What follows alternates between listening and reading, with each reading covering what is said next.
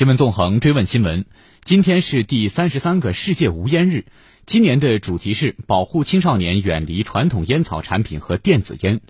调查显示，我国青少年吸烟率为百分之六点九，尝试吸烟率为百分之十九点九，还有一点八亿儿童遭受二手烟的危害。更加令人担忧的是，电子烟的危害对青少年越来越显著。国家卫生健康委、中央文明办等五部门日前联合发布致所有成年人的倡议书，倡议引导每个孩子树立不吸烟最时尚的健康理念，主动远离传统烟草产品和电子烟，从小培养健康生活方式。那么，如何让青少年远离传统烟草产品和电子烟呢？请听总台央广记者车丽的报道。烟草烟雾中有数百种有害物质，几乎会对人体的各个器官造成损害。我国每年因吸烟相关疾病所致的死亡人数超过一百万。由于青少年身体正处于成长过程中，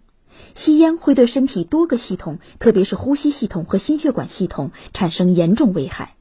对青少年的身心健康带来的负面影响更加深远。呼吸与危重症医学专家、中国工程院院士王晨表示。因为青少年是人生中形成习惯的最重要的时期，这个时期形成好的习惯受益终生。这个时期如果形成不良习惯，比如吸烟，他会一辈子会受这个影响，而且改掉不是不可以，但是有难度。越吸烟时间越早，吸烟时间越长，对身体的损害就是越大的。所以青少年的时候不吸烟或者吸烟以后尽早的戒烟，意义尤其重大。按照国家卫生健康委、中国疾病预防控制中心的统一部署，各地开展了青少年烟草流行调查。河北省青少年现在吸烟者占比百分之六点七，其中男生占比百分之十一点二，女生占比百分之二点零。河南省初中生的吸烟率为百分之三点二，高中生的吸烟率为百分之七点八。河南省疾病预防控制中心健康教育所所长何景阳调研发现。超过八成的初中生吸烟者在买烟时不会被商家拒绝。现在吸烟的未成年人中，初中生有百分之八十点四的人群没有因为他们年龄小而被拒绝买烟。高中生里面呀，有百分之九十一点五的比例未因年龄小而被拒绝买烟。这个其实，在我们这个中华人民共和国的这个成年人保护法里边呢，第三十七条专门有规定，禁止向未成年人出售烟酒。经营者应当啊，在显著的位置设置不向未成年人出售烟酒的标志。对难以判明是否已成年的，应当要求其出示身份证件。近年来，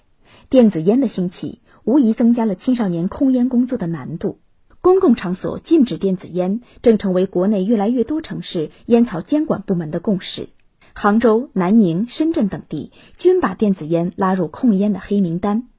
中国控烟协会高级顾问、原常务副会长、研究员许桂华表示，电子烟网售禁令后，网店躲猫猫转战至微信等社交平台销售，甚至一些便利店、烟草销售店继续给未成年人销售电子烟，是因为通告并未明确禁止实体店的销售，这是很大的漏洞。近期，很多国家都发布了禁止电子烟及电子烟设备的法规，我国的香港、澳门。也全面禁止了电子烟。我们国家原本是个烟民大国，电子烟的兴起又诱惑了众多的青少年的喜爱，而电子烟的危害已经毋庸置疑。希望有关部门能够尽快出台全面禁止电子烟的举措，否则将对我们的控烟和人体健康造成灾难性的后果。影视剧中的吸烟镜头。也成为诱导青少年吸烟的重要原因。中国控烟协会近日发布的二零一九年度热播国产影视剧烟草镜头监测结果显示，